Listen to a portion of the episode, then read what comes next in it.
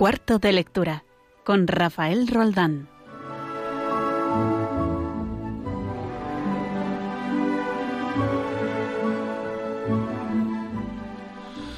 Muy buenas noches desde nuestro cuarto de lectura que abrimos ahora mismo cuando son las nueve en punto de, la tarde-noche, de la noche todavía, aquí en la península, eh, una hora antes siempre en las Islas Canarias, aquí en Radio María.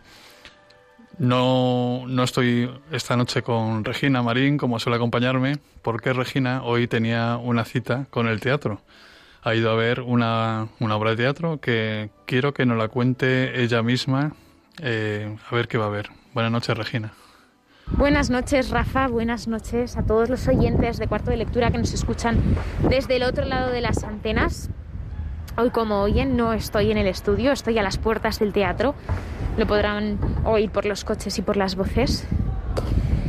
He venido a ver una obra de teatro, una de las mejores obras que se han escrito nunca en literatura española, Cinco horas con Mario, representada por Lola Herrera en esta ocasión. Y bueno, es que esta obra creo que tendría que ser lectura obligatoria. En, creo que en los colegios lo es, o por lo menos en algún curso. Y venir a verla, la, obra de teatro, eso no lo puedo obligar, pero, pero tendría que ser casi obligatorio, porque este libro, escrito por Miguel Delibes en 1966, es es una lección de vida un poco, ¿no? Un repaso de lo bueno y lo malo de la vida con una Carmen Menchu, como se llama a sí misma, arrepentida, eh, hablándole a su ya fallecido marido Mario. Y es una especie de dolor de los pecados, ¿no? De, pues eso, de sus actitudes clasistas durante toda su vida, de, sus comportamientos a veces incoherentes, erróneos, ¿no? Y, un poco arrepintiéndose de lo que debería haber aprendido de Mario y no ha aprendido de estos, yo creo que todos en algún momento de la vida nos hemos sentido un poco Mario, otros por desgracia nos hemos sentido más Carmen, pero, pero bueno, yo creo que en esta obra Miguel Delibes supo reflejar un poco, ¿no? Como esa esencia de la vida y es una obra deliciosa, muy fácil de leer. Un único personaje que habla, que es Carmen. Y nada, Ahí, ahí queda. Os recomiendo venir a verla, por supuesto, leerla, la obra. Y os dejo que esto ya va a empezar, está a punto de comenzar esta tensión de, antes, de, de las obras en directo. Un beso a todos, muchas gracias y cuidaos mucho. Gracias Rafa por contar conmigo.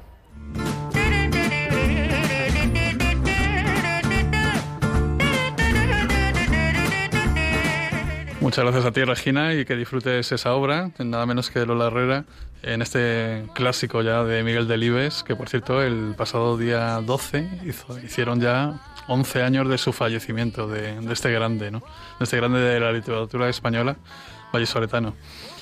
¿Qué vamos a tener en el programa de hoy? Pues eh, a continuación, dentro de nada, dentro de un minuto, vamos a tener al otro lado del, del teléfono a Carlos Orduña con su habitual, bueno, habitual, últimamente le echábamos de menos, ya por fin está aquí, su sección de los clásicos.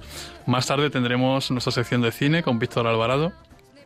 Este sí que es habitual colaborador, que nos hablará de, creo que de las adaptaciones cinematográficas de también otro clásico, de El Principito en concreto.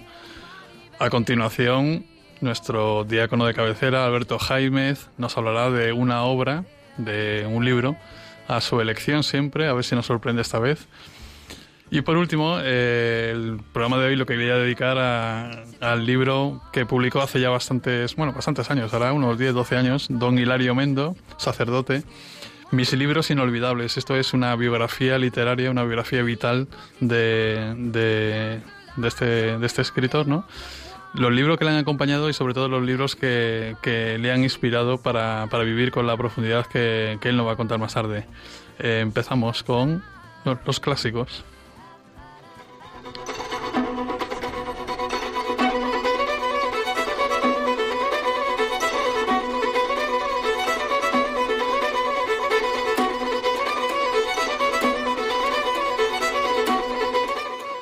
Carlos Orduña, mucho tiempo sin oírte. Buenas noches, Juanfa, efectivamente. La, vida docente que te voy a contar, que la, lo sepas. La vida docente, exactamente. Muy bien, ¿qué, qué de tu vida? ¿Qué, ¿Qué, tal con los clásicos? Eh, ¿Sigues ahí con los pues griegos y los, los romanos? Por supuesto, por supuesto. Son, nunca, nunca puede faltar. Ya sabes que tenemos pendiente un especial Homero y sí. con todo lo que conlleva. Y eso ya pues uh -huh. habrá que preparárselo, pero de momento adelántanos a algún, alguna lectura eh, en clave de qué. Pues hoy la verdad que hace poco he tenido la oportunidad de volver a leer uno de los mejores poetas latinos. Uh -huh. Así que hoy pues voy a aprovechar a hablaros de Horacio. Uh -huh. que es, sin lugar a dudas, pues una figura indispensable de la literatura, que tanto le debemos, de hecho, es decir, los tópicos literarios por excelencia, ¿cuáles son? El Carpe Diem sí. y el Beatus Ile. Uh -huh. Ambos invención de Horacio. Uh -huh. de, hace poco, mientras explicaba Horacio en clase de latín, pues tuve la suerte de volverlo a leer, llevaba sin leerlo como tres o cuatro años, y la verdad es que me he vuelto a enamorar de Horacio. Sus poesías, sobre todo, tiene muchísimas obras. Hoy os voy a traer solamente pues un conjunto de poesías sueltas que son las odas y los apodos, que ahora son poesías en las que se habla de todo. Uh -huh. De todo es todo. Desde contemplación de la naturaleza hasta poesías amorosas, hasta ya en una edad más avanzada de su vejez, cuando ya pasa olímpicamente de amores, de discusiones con los demás, y es la invitación a esa vida tranquila y te, la es que es, es, es, que es maravilloso. Uh -huh. Me faltan adjetivos para poder describir la magia de Horacio. Y, a ver, esta lectura es asequible. Yo siempre pregunto lo mismo. O sea, es decir, eh, ¿hay una, una, buena traducción? ¿Existe también eh, alguna introducción a ello? ¿O a pelo podemos entrar con Horacio y, al ser un clásico, tiene vigencia actual? La verdad es que al ser, un, al ser un poeta, la mayor ventaja que tiene Horacio es que incluso al lector que más miedo le dé la poesía, siempre va a encontrar un buen consuelo en él, sobre todo porque puedes leer un par de poesías al día uh -huh. y antes de que te des tiempo has leído la, toda la bibliografía de Horacio y sobre todo lo disfrutas. No es un libro que sea para leer de me voy a leer del tirón sí. todas las odas, Ajá. todos los epodos. No. Es un libro que hay que leer despacito en un momento de calma y a poquitos, ir disfrutando.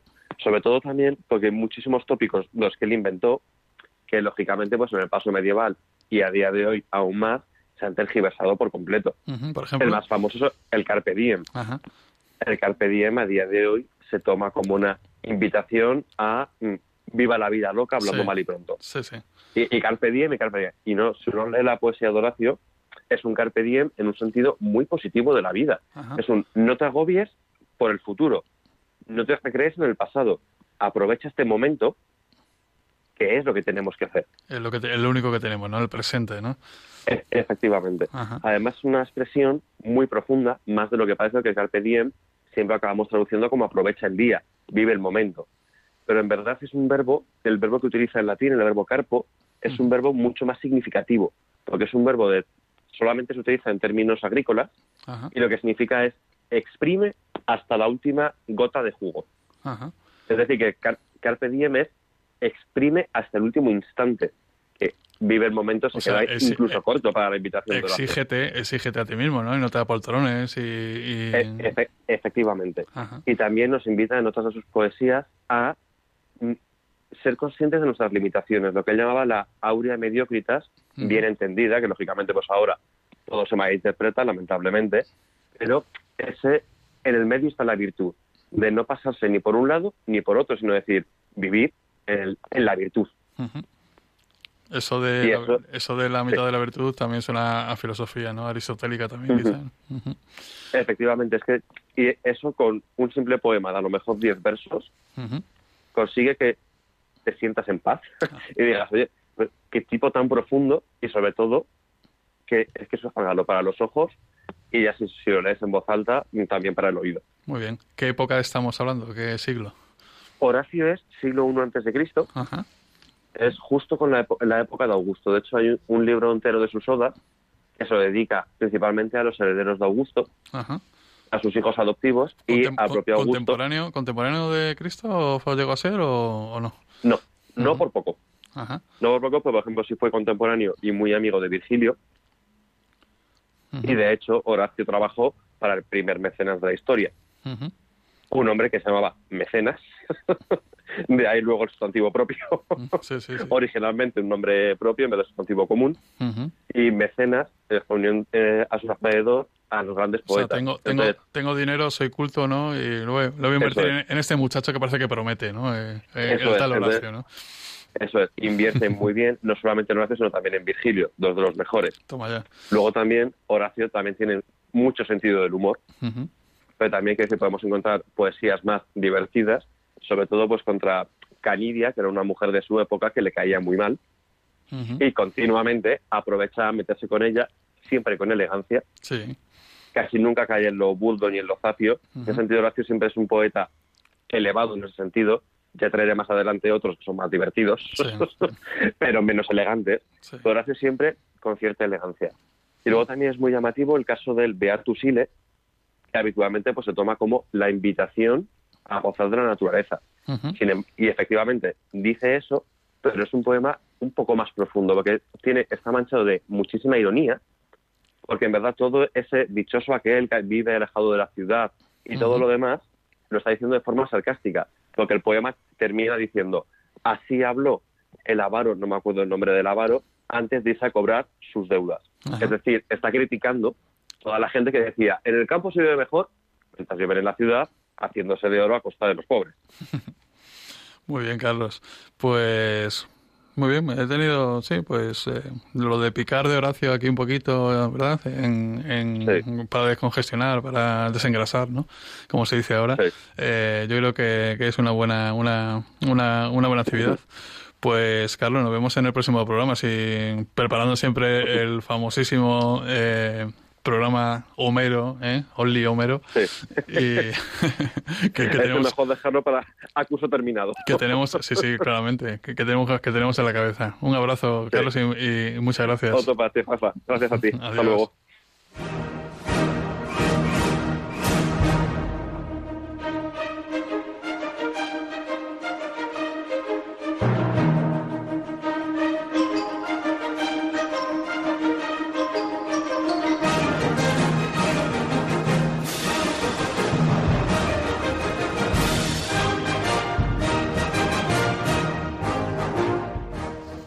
Pues con esta sintonía tan conocida de los, Siete Magníficos, contactamos con nuestro colaborador habitual de Cine y Literatura, Víctor Alvarado. Buenas noches, Víctor, ¿cómo estás?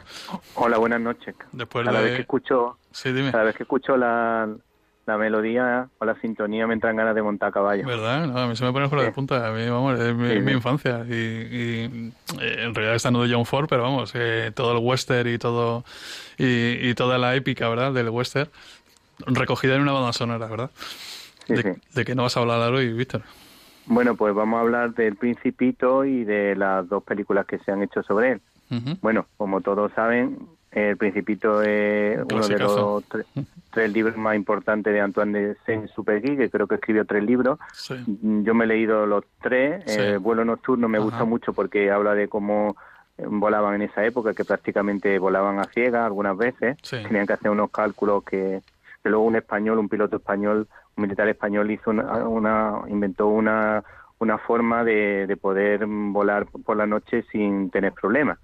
Eh, lo que pasa es que ahora mismo no recuerdo el nombre.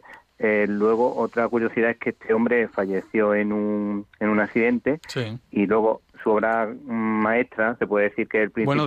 Bueno, desapareció, o sea, eh, todo, el mundo, claro, asume que, que, tuvo o bien le derribaron los nazis en una misión o, bien tuvo un accidente, sí. Sí, eh, entonces, bueno, para mí mi, mi libro de cabecera, uno de mis libros de cabecera, El Principito, le tengo muchísimo cariño, me lo he leído más, más de adulto que de niño. Claramente. Eh, sí, porque yo creo que yo creo que coincides conmigo en que es un libro que que no es exactamente para niños. Cuando yo cuando lo digo en el cole, los niños dicen, ah, el principito para niños, no, pero yo le digo, pero mm, léelo en profundidad y léelo cuando seáis un poquito más mayores. Yo, conocí, yo conocí una persona que, que, contaba que él tenía, eh, cada cierto tiempo, no sé, no recuerdo si cada dos o tres años, compraba una edición nueva del Principito y anotaba en el margen lo que le sugería en ese momento.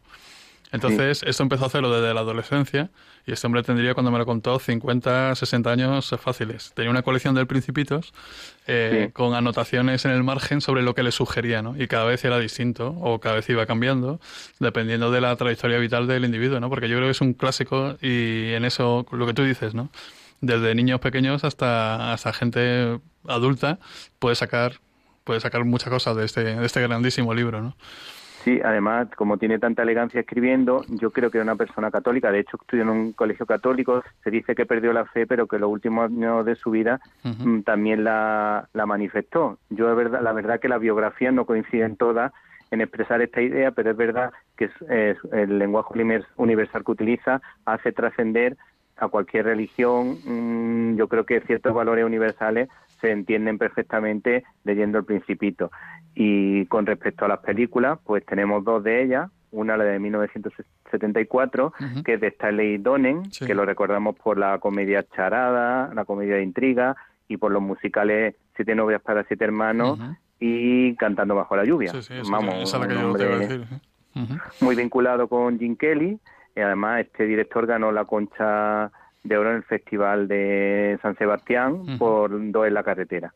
El caso es que para esta película, pues mm, contó con el actor Jim Bilder, que era el actor de No me chilles que no te veo, ese tipo de comedia, El, mi jovencito, el jovencito Frankenstein, y, y este hacía del personaje del zorro y el niño, el entrañable niño, eh, creo que recordar que se llamaba, ahora mismo no, no encuentro el nombre, pero eh, vamos, el caso que el niño es entrañable. Y yo eh, pensé una cosa importante para cuando, para en el cole hablar de la amistad de Jesús con, con las personas. Y les dije a los niños que pensasen que el principito podía ser el niño Jesús y que el zorro podíamos ser, todos nosotros porque tenemos algunos fallos eh, nos gusta la amistad con Jesús, pero no somos perfectos. Y entonces, pues el principito tenía la inocencia de aceptar a cada uno mm, como es, aunque también es verdad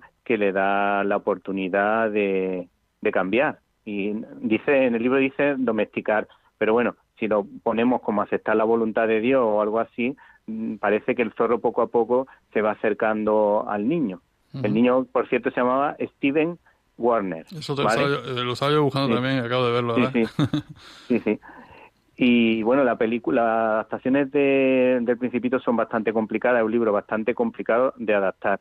No obstante, por ejemplo, esa escena que comento en la que el zorro y el niño bailan, pues está realmente bien. Y luego, con respecto a detalle humano, por ejemplo, tenemos el de Jim Builder, que bueno, como sabemos, los actores de Hollywood tenían, han tenido muchas parejas, y, pero precisamente la última pareja que tuvo Jim Builder fue muy especial porque él se volcó totalmente en la enfermedad de ella, estuvo totalmente pendiente, una entrega total y además consiguió que de alguna manera se hiciese una, una analítica que no estaban en ese momento generalizada gracias a que su mujer le dijo que tenía que ella, que su vida estaba ya perdida pero que tenía que salvar a muchas mujeres. Entonces él creó una fundación y la fundación pues insistió mucho en las diferentes comisiones médicas en que se hiciese esa prueba y por lo visto esa prueba pues también ha salvado vidas, o sea que es importante la labor que hizo. Y luego tenemos la cinta de animación eh, del año 2015 de Mark Osborne, que tú como tienes niños pues seguro que sabes que fue el director de Kung Fu Panda.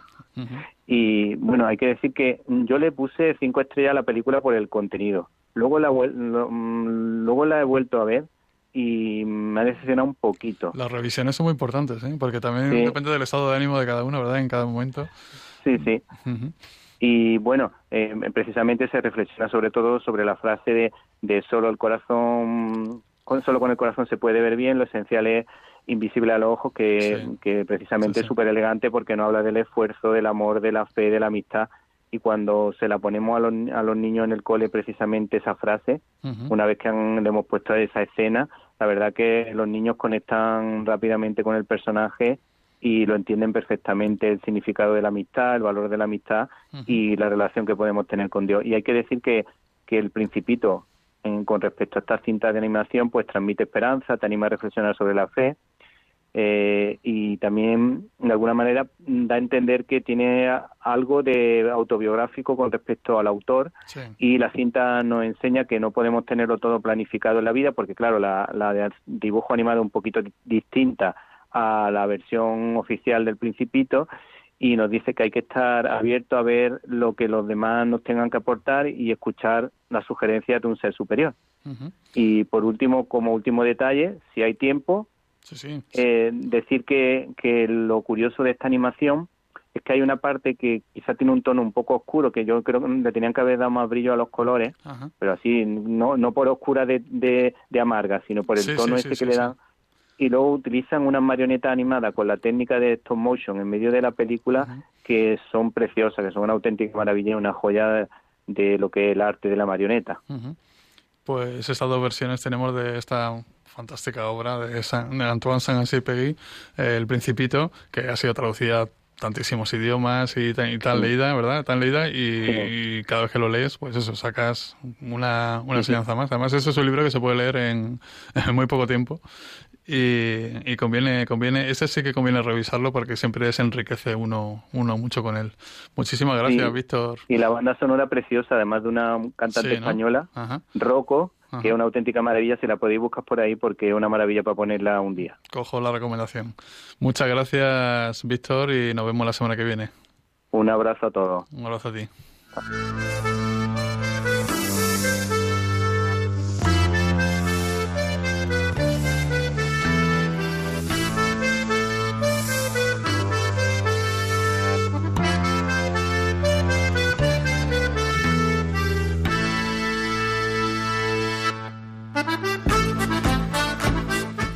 Y estos aires del norte nos traen a Alberto Jaime directamente de Vizcaya. Buenas noches, Alberto, ¿cómo estás? Buenas noches, ¿cómo estás? Muy bien. Todo bien, aquí mucho viento y buen día primaveral.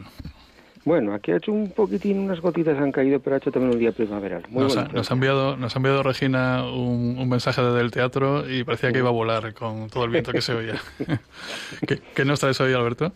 Pues hoy os traigo un, un libro que es novedad, pero no es novedad, es decir, es una edición nueva. Eh, es de Miguel de Unamuno. Eh, se titula El resentimiento trágico de la vida.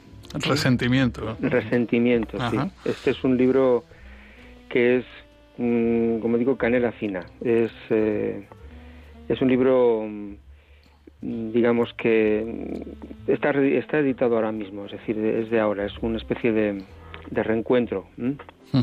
A ver, te explico. Este libro ya se había publicado antes en el año 91, hace ya unos cuantos años, en una tirada pues que fue corta y se agotó y se ha vuelto a reeditar ¿no? en, este momento.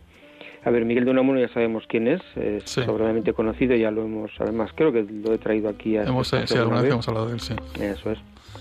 Y es uno de estos autores inmortales que tenemos que tener todos en nuestra biblioteca y el caso es que, bueno, este hombre al morir en el 31 de diciembre de 1936 en su casa de Salamanca, pues dejó en sus papeles, entre sus notas, sus cajones, sus, sus hojitas, pues unas notas, un esbozo inicial de un hipotético libro que pensaba escribir sobre la Guerra Civil Española, ¿no? Un conflicto que Recién empezada entonces. Eso es, había empezado en julio de ese mismo año, llevaba unos meses, y Unamuno recordamos que estaba, digamos que, eh, preso en, su casa, tenía un arresto domiciliario, ¿no? Entonces, eh, Unamuno, con esa expresividad que le, que le, caracterizaba, eh, le puso un título que, digamos, remendaba el ensayo, su ensayo más conocido, ¿no? El sentimiento trágico de la vida, pues el, el resentimiento, ¿no? Tiene como dos, dos lados, indica dos cosas. Por un lado, el disgusto o el enfado que, que le causaba eh, el mal que estaba viendo y por otro lado usaba ese prefijo re antes de sentimiento que indicaba pues un nuevo cuestionamiento, un deseo de revisar esa reflexión acerca del destino del hombre de carne y hueso. ¿no? Es el, espíritu de perplejidad, de perplejidad que, tuvieron muchísimos intelectuales en la época ante, ante lo que llegó ¿no? Eh, con, el, con, la entrada de la guerra civil. Sí. Eso es, eso es. Eh, estas notas es un ejemplo de esa perplejidad, ¿no? por, por su forma de estar escritas. Eh, es, como digo, es un esbozo de un futuro libro que él no llegó a escribir son notas en cuartillas metidas en un sobre, escritas a lapicero, de forma apresurada, ¿no? Eh, enfadada, telegráfica, ¿no? Con esa urgencia de, de quien sabe que tiene que escribir rápido porque realmente sabe que su mundo se tambalea, que ya está mayor, que se siente débil y no sabe si va a llegar al final, ¿no? Eh, y, además que se enfrenta, digamos, como en solitario a, a, lo que está ocurriendo a su alrededor porque se había quedado solo, ¿no? No su familia le acompañaba, le acompañaban sus amigos, pero digamos que le habían echado de todas partes, ¿no? Entonces, en estas notas está reflejada esa lucha de este hombre fiel a sí mismo, pero que, sin embargo, está contra unos y contra otros, ¿no? Ese es el lenguaje que, que él usa, ¿no? Contra unos y contra otros, rodeado de un ambiente hostil por parte de unos y de otros, ¿no? Es, es un poco es, es un poco el, el leitmotiv de, ese año de 1936, ¿no? En la cual, bueno, sabemos que Unamuno criticó esa deriva de la Segunda República, con la que deja de, identificarse y cuando deja de identificarse a partir de que llega al Frente Popular, ¿no? Y casi a la vez que critica todo eso, critica también esa misma deriva en el bando sublevado, del que también eh, deja de, identificarse, ¿no? Entonces, e incluso en este en estas notas eh, es muy duro con, con estos eh, con el bando sublevado porque les llama la atención por ejercer la violencia en nombre de ideales cristianos, es, es, muy claro en eso, ¿no? Y bueno, son unas notas que estaban ocultas, como digo, entre los papeles que Unamuno había dejado en su mesa al morir salieron a la luz 50 años después y se publicaron en el año 91 en esa edición que se agotó que he dicho y, y se han vuelto a, a publicar ¿Cuántas, ahora. ¿Cuántas páginas tiene el libro?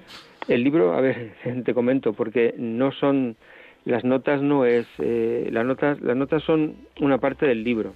el libro comentado, ¿no? Eso es, el libro tiene 300 páginas, 260, 270 tengo aquí enfrente y las cuartillas son pocas, ¿eh? son pocas. Eh, luego hay un aparato, digamos, hay un comentario crítico de, de un matrimonio francés, un, de, de Colette y Jean Claude Rabaté, que son expertos en, son hispanistas franceses, expertos en Unamuno. Y que ellos han escrito, han hecho una nueva transcripción de las notas y la han acompañado de muchas citas para comprender estos accesos de, desesperación, de resignación, ¿no? de, arrepentimiento, ¿no? Y luego han puesto un estudio crítico eh, para entender, mm, para poder encuadrar y, contextualizar todas esas notas, ¿no? Eh, además el libro es, ya digo que es canela fina porque eh, está, digamos, copiada la, eso, esas, esas cuartillas están en el libro. Tú en el libro puedes ver perfectamente la caligrafía de Unamuno, su, sus giros, sus letras, sus abreviaturas, su ortografía, es decir, lo puedes ver perfectamente, su forma de apretar el lapicero, su, su intensidad. Eh, luego tienes la transcripción y luego tienes la, la crítica de, sus notas. ¿no? Es un libro, me está gustando mucho y es una joya. Es uno de, yo creo que es una de las lecturas, sin haberlo leído, una de las lecturas eh, que hay que revisar en esos tiempos también de crispación ¿no? y de a veces discursos de guerra civilistas que existen ¿no? con, todo lo que está ocurriendo alrededor políticamente, ¿no? Sobre todo por aquí, por estas tierras también, ¿no? Aquí estoy encontrando una respuesta a muchas cuestiones que ahora se ven, se ven en la política de, nacional de hoy en día y dices tú, ¿y por qué? Porque estamos pasando por esto. Exactamente, hay que aprender de la historia, siempre. Claro, entonces lees, lees a Unamuno en, este, en, estos, en, estos, en estas notitas y dices tú, jolín, eh, esto ya lo había vivido él y respondió de esta forma, que yo creo que es la forma adecuada, ¿no? Pues muchas gracias Alberto una vez más por estar con nosotros. Y nada, el próximo mes nos vemos con otro libro, ya, ya vamos hablando y un abrazo muy fuerte. Y, un abrazo. Y cuídate, sobre todo. Lo mismo.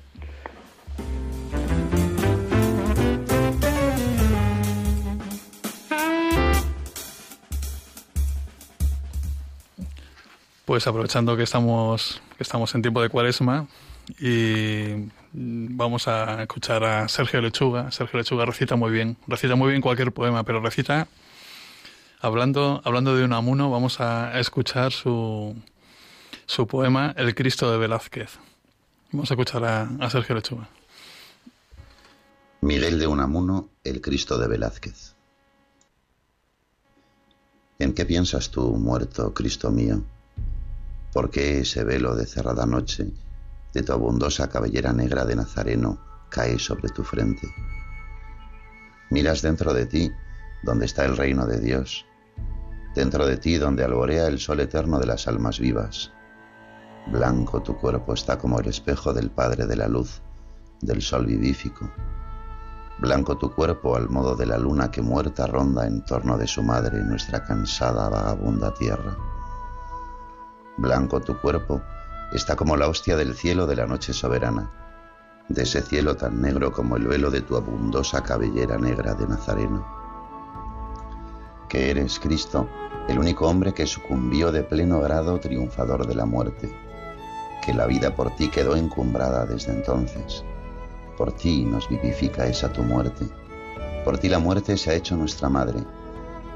Por ti la muerte es el amparo dulce que azucara amargores de la vida. Por ti, el hombre muerto que no muere, blanco cual luna de la noche. Es sueño, Cristo, la vida, y es la muerte vela, Mientras la tierra sueña solitaria, vela la blanca luna. Vela el hombre desde su cruz, mientras los hombres sueñan. Vela el hombre sin sangre, el hombre blanco como la luna de la noche negra. Vela el hombre que dio toda su sangre, porque las gentes sepan que son hombres. Tú salvaste a la muerte. Abres tus brazos a la noche, que es negra y muy hermosa, porque el sol de la vida la ha mirado con sus ojos de fuego, que a la noche morena la hizo el sol y tan hermosa y es hermosa la luna solitaria, la blanca luna en la estrellada noche negra cual la abundosa cabellera negra del Nazareno. Blanca luna como el cuerpo del hombre en cruz, espejo del sol de vida, del que nunca muere. Los rayos, maestro, de tu suave lumbre, nos guían en la noche de este mundo ungiéndonos con la esperanza recia de un día eterno. Noche cariñosa, oh noche madre de los blandos sueños, Madre de la esperanza, dulce noche, noche oscura del alma, eres nodriza de la esperanza en Cristo Salvador. Blanco estás, como el cielo en el naciente blanco está al alba, antes de que el sol apunte del limbo de la tierra de la noche, que al borde aurora diste a nuestra vida, vuelta alborada de la muerte, porche del día eterno, blanco cual la nube que en columna guiaba por el yermo al pueblo del Señor, mientras el día duraba, con la nieve de las cumbres ermitañas ceñidas por el cielo, donde el sol reverbera sin estorbo. De tu cuerpo, que es cumbre de la vida, resbalan cristalinas aguas puras, espejo claro de la luz celeste para regar cavernas soterrañas de las tinieblas que el abismo ciñe. Como la cima altísima, de noche cual luna, anuncia el alba a los que viven perdidos en barrancos y hoces hondas, Así tu cuerpo níveo, que es cima de humanidad y es manantial de Dios, en nuestra noche anuncia eterno albor. Tú que callas, oh Cristo, para oírnos, oye de nuestros pechos los sollozos, acoge nuestras quejas, los gemidos de este valle de lágrimas. Clamamos a ti, Cristo Jesús, desde la cima de nuestro abismo de miseria humana, y tú, de humanidad la blanca cumbre, danos las aguas de tus nieves Águila blanca que abarcas al volar el cielo, te pedimos tu sangre. A ti, la viña, el vino que consuela al embriagarnos. A ti, luna de Dios, la dulce lumbre que en la noche nos dice que el sol vive y nos espera. A ti, columna fuerte, sostén en que posar. A ti, hostia santa, te pedimos el pan de nuestro viaje por Dios, como limosna. Te pedimos a ti, Cordero del Señor, que lavas los pecados del mundo, el bellocino del oro de tu sangre te pedimos a ti, la rosa del zarzal bravío, la luz que no se gasta, la que enseña cómo Dios es quien es. A ti, que el ánfora del divino licor, que el néctar pongas de eternidad en nuestros corazones. Tráenos el reino de tu Padre Cristo, que es el reino de Dios, reino del hombre. Danos vida, Jesús, que es llamarada que calienta y alumbre, y que al pábulo en vasija encerrado se sujeta, vida que es llama, que en el tiempo vive y en ondas como el río se sucede. Avanzamos, Señor, menesterosos, las almas en guiñapos harapientos, cual bálago en las eras, remolino cuando sopla sobre él la ventolera, apiñados por trompa tempestuosa de arrecidas negruras, haz que brille tu blancura, jalvegue de la bóveda de la infinita casa de tu Padre, hogar de eternidad, sobre el sendero de nuestra marcha y esperanza sólida sobre nosotros mientras haya Dios. De pie y con los brazos bien abiertos y extendida la diestra a no secarse, Haz que crucemos la vida pedregosa, repecho del Calvario, sostenidos del deber por los clavos, y muramos de pie, como tú, y abiertos bien de brazos, y como tú subamos a la gloria de pie, para que Dios de pie nos hable y con los brazos extendidos. Dame, Señor, que cuando al fin vaya perdido a salir de esta noche tenebrosa, en que soñando el corazón se acorcha, me entre en el claro día que no acaba, fijos mis ojos de tu blanco cuerpo. Hijo del hombre, humanidad completa, en la increada luz que nunca muere, mis ojos fijos en tus ojos, Cristo,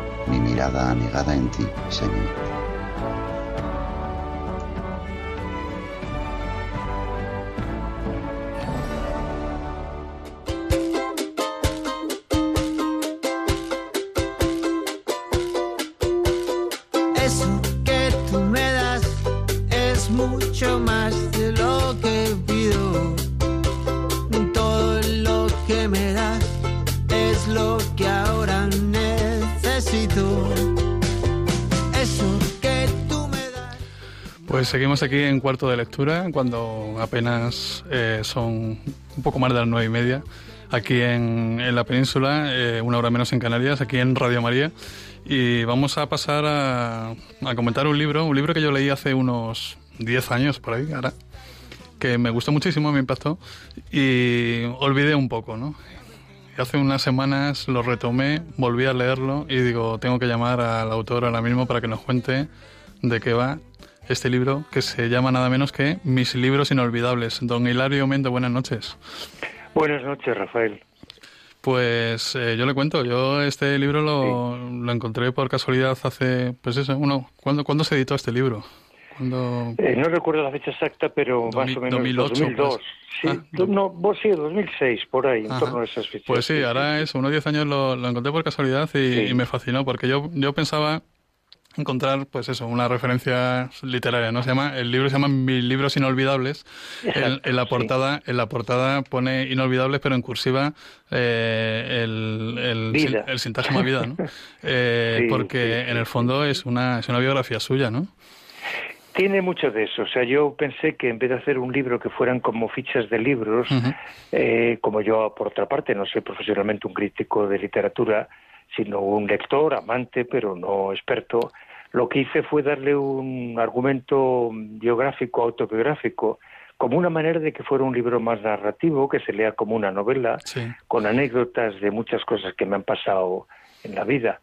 Ese es el, y por eso jugué un poquito el, mis libros inolvidables y vida, efectivamente, como has dicho, en letra cursiva, porque trata no solo de libros, sino de la vida. Este una, una, vida una vida muy plena además, porque, bueno, para quien, para quien no lo sepa todavía, don Hilario Méndez es sacerdote y, y, bueno, y cuenta su, bueno, cuenta varias cosas, ¿no? Porque el libro va sobre, sobre, sobre su propia vida, sobre su propia biografía. Eh, las anécdotas que acaba usted de contar, ¿verdad? Que viene muy al caso de y lo, lo va lo va ligando con aquellas lecturas, aquella lectura, ¿verdad? Que determinaron un momento de su vida, ¿no? Efectivamente, si voy al hilo de las cosas que me van pasando en la vida, voy recordando que en aquella época en que lo pasé bien o lo pasé mal, hmm. tuve este éxito o aquel fracaso, pues estaba leyendo este libro y me sugirió, en fin, le doy ese, esa, con realidad, o sea, no es un truco, es una, fue así. Y creo que eso lo hace más amable la lectura, me parece. Vamos. Bueno, eso es un eso es un objetivo que yo tengo todos los años de voy a hacer fichas de lectura. ¿Usted hace fichas de lectura desde cuándo? Bueno, sí, desde la universidad, hace ya tantos años, el año 66 es cuando estaba haciendo la carrera de Derecho y empecé a notar, y así sigo haciéndolo, en octavillas, únicamente eh, autor, título, editorial, año, es decir, los datos mínimos. O sea, no es que yo hiciera eh, resúmenes o... No, no, no. Y eso que, bueno, lo empecé a hacer, me pareció que podía ser a la larga interesante y efectivamente, al cabo de los años, cojo esas octavillas que ya tienen centenares de títulos y, voy recordando. Y entonces ya voy, en su caso, escribí ese libro y ahora he escrito otro últimamente, pero ya digo, no, no, me he limitado a esos datos básicos. Y luego el, criterio de selección eh, es porque aquello dio pie a un recuerdo especialmente relevante o, no tiene por qué, sino es un libro que usted quería comentar por la riqueza que tiene o por la riqueza que no tiene, porque porque hay críticas muy positivas en general, ¿no? Y alguna crítica negativa, ¿no? De algún título, ¿no? Sí. Bueno, más lo segundo que lo primero, es decir, eh, más por lo que me parece que objetivamente puede aportar al lector, enriquecerle en su visión de la vida, del mundo, en su caso incluso del acercamiento a Dios, claro, y más eso que no lo subjetivo, ¿no? Eh, eh, por lo tanto, la selección busca ante todo la calidad, o sea, que sean novelas de calidad, y en su caso que, que sugieran, propongan o enriquezcan algo al lector. Ese es un poco el criterio. Lo cual no quita que efectivamente, como has dicho muy bien, Rafael, hay obras que siendo, teniendo valores o riquezas muy logradas o incluso en el plano literario, pero tienen también sus defectos o yo por lo menos en el plano quizá ideológico a veces o pongo mis diferencias, ¿no? Eso también creo que es honrado decir este es un libro bueno, pero pero defiende tal cosa, tal otra en la que yo no estoy de acuerdo. Es una manera también de orientar al lector, que es lo que yo en el fondo busco.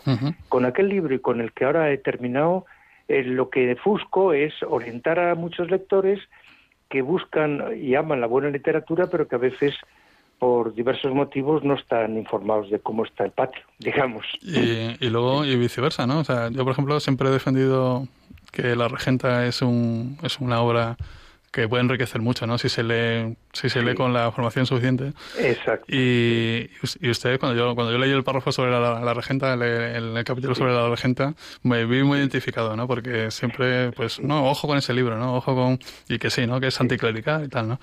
Eh, pero es verdad que, que hay que verlo con, con, con unas pautas primero, ¿no? Y sí, sí, Entonces, eh, eso también, mm, también me, me llamó la atención, sobre todo otra, yo soy docente.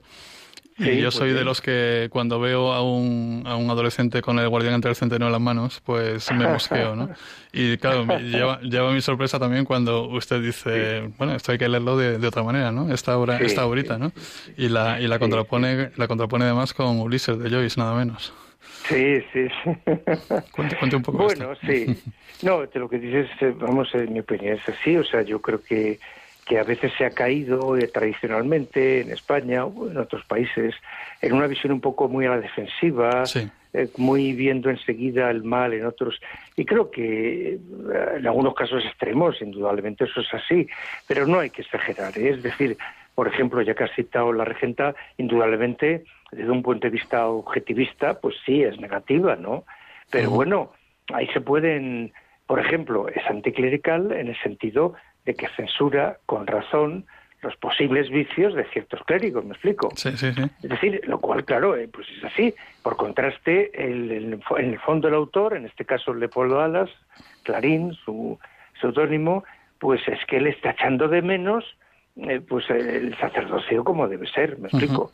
Hay su dolor y su amargura y, y, bueno, pues pues tiene razón, vamos, quizá una razón un poquito exagerada porque la historia es un poco truculenta, un poco, muy forzada, pero, pero ya me entiendes que con la visión de decir, vamos a ver, ¿qué, puedo sacar yo de aquí?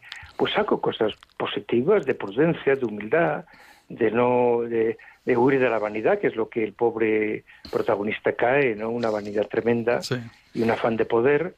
Y claro, como el Papa Francisco nos está recordando a los sacerdotes, hemos de huir de todo eso absolutamente, ¿no? una vida austera, una vida oculta, no en el sentido de esconderse, sino de buscar que la gente crezca, que la gente encuentre a Dios, que sea feliz. Y, nosotros discretamente pues desaparecer, ¿no? Pues bueno, es un ejemplo que te pongo, Rafael, ¿eh? pero eh, o sea, que se puede ver la regenta con ojos positivos, digamos. Ahora, un poco aquello de San Pablo, ¿te acuerdas?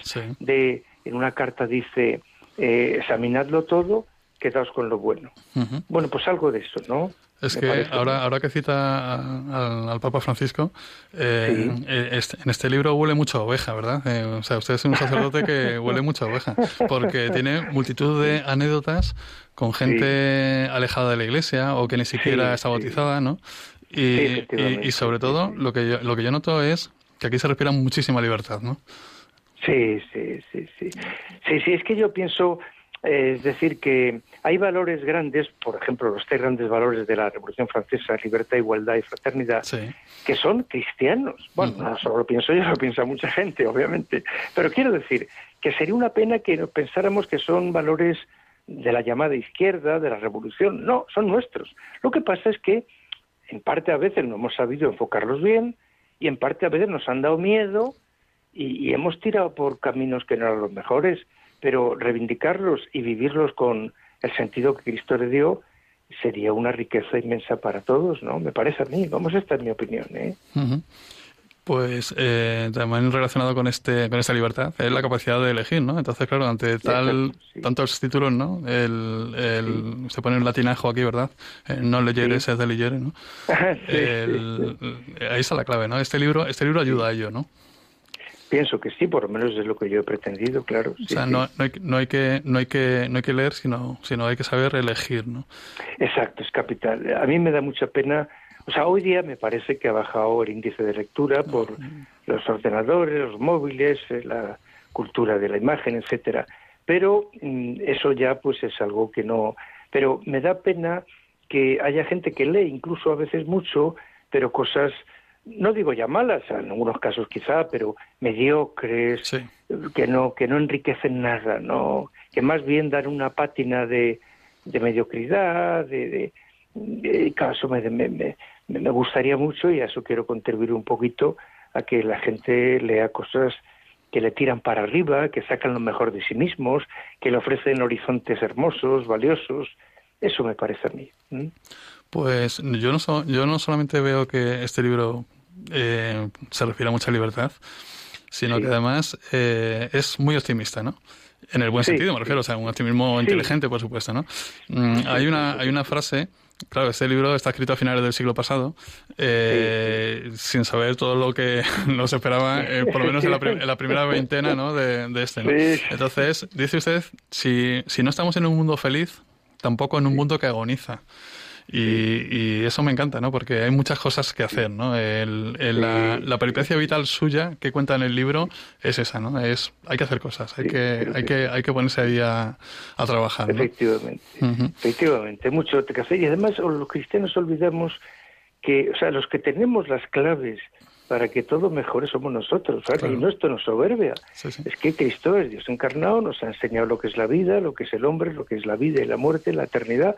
Entonces tenemos eh, tesoros y a veces estamos un poquito acomplejados ante otros movimientos, ideologías, ante, bueno, ante, no ante otros, ante movimientos e ideologías, porque nuestra fe no es una ideología, y, estamos un poquito con la boca pequeña, a veces sucede, ¿eh? tampoco vamos a exagerar, y que pienso que no, o sea, tenemos las claves para que para que el mundo sea mejor y entonces hay que empeñarse con audacia, con simpatía también, sin imponer nada a nadie, por supuesto, como tú has dicho muy bien, la libertad es capital. Cristo dijo que venía a traer en todas cosas la libertad. Una libertad bien entendida, claro, esa es otra, pero bueno, no, son, no es momento ahora de alargarse mucho.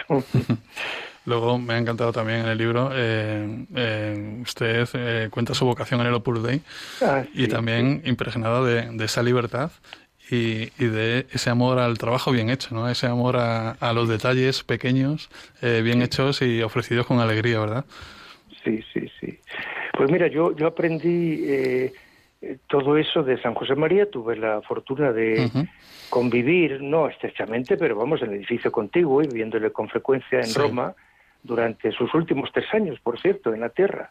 Y antes la había visto en ocasiones puntuales en España, en fin, bueno.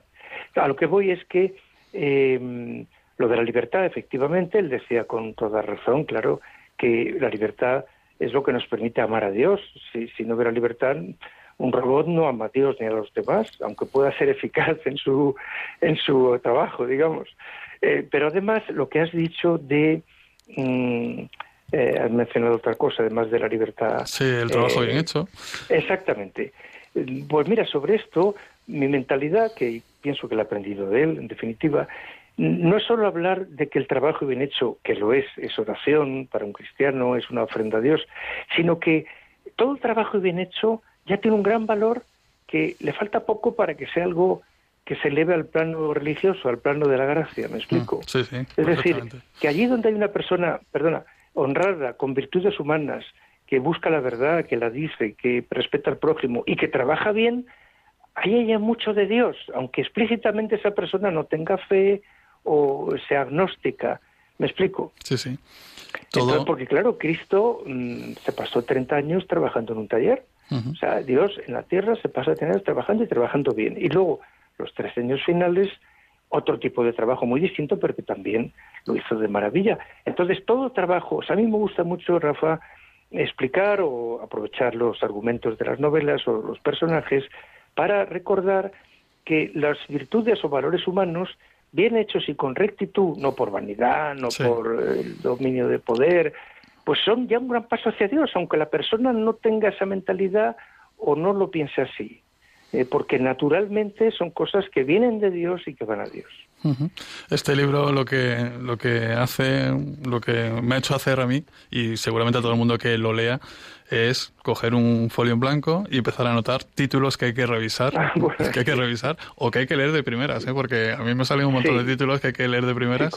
y, gracias a Dios es que existe un título como este de pues eso, de saber elegir, ¿no? De saber elegir de todo esto que estamos hablando se sacan, se saca, se saca la enseñanza. Se saca riqueza, se saca valores, sí. Incluso Quiero decirte que, que en esa línea va con otro formato, con otra orientación el que estoy, el que acaba estos días. No sé si te interesa que hablemos, o os interesa que hable de eso o no. Sí, sí. No sé. Sí, es un libro que acabo de terminar estos días. Sí. Lo he escrito en el año este de la pandemia. Sí. Y sí, y entonces, en cierto sentido, será la continuación, de el que has citado, porque voy a tratar las novelas que me parecen de más calidad que yo haya leído en el siglo XXI. Por lo tanto, donde acaba el otro, el año 2000, ahora 2000 a 2020. Perfecto. Pero la diferencia, Rafa, la diferencia es que allí, como hemos comentado, yo le he dado un argumento muy autobiográfico, eh, era casi como una novela en cierto sentido, y aquí en cambio me ciño más a los libros. O sea, es verdad que cuento alguna anécdota, que esas cositas me parece que muy simpáticas, pero es más, libro a libro voy y me meto más, eso sí, lo que le falta de argumento biográfico o si quieren narrativo, lo gana en meterse más a fondo en cada obra y en cada autor. Me meto más en la vida del autor, su trayectoria, su estilo y en la obra concreta que, que comento. Pues don Hilario Mendoza, está acabando el tiempo. Eh, en cuanto, en cuanto, en cuanto salga el nuevo título, le tengo otra vez aquí, porque, pues porque me ha encantado. Yo creo que este libro, Mil libros inolvidables, eh, eh, yo creo que está pensando para todo el mundo que tenga estas inquietudes literarias. pero yo creo que sobre todo a gente en plena formación, ¿no? Universitarios, ¿no? Ese, pues sí, ¿no? Bachilleres universitarios. Yo desde siempre he sido capellán universitario, lo sigo siendo ahora en la Complutense, en la Facultad de Derecho, y efectivamente tengo especialmente en la cabeza a los universitarios, sí, efectivamente, es así. Importantísimo, importantísimo esa formación también literaria de, cada uno de ellos. Son el, futuro. Don Hilario Mendo, muchísimas gracias, ha sido un placer tenerlo aquí en Cuarto de Lectura. Para mí ha sido una satisfacción. Y nos seguimos, nos seguimos escuchando y nos seguimos leyendo. Encantado, cuando quieras. Un abrazo. Muy bien, un abrazo. Hasta luego. Pues eh, vamos terminando aquí nuestro cuarto de lectura. Cuando faltan apenas cinco minutitos, siete, ocho minutos para, para las diez en punto. Ahora vienen, ahora viene todo, toda la novedad, toda, toda la actualidad. Y nos, nos vamos hasta dentro de cuatro semanas aquí en Radio María, que es su casa, y nada más, cuídense por favor, cuídense de, de, todo lo que está ocurriendo ahí fuera, pero sobre todo vivan y lean. Un abrazo muy grande.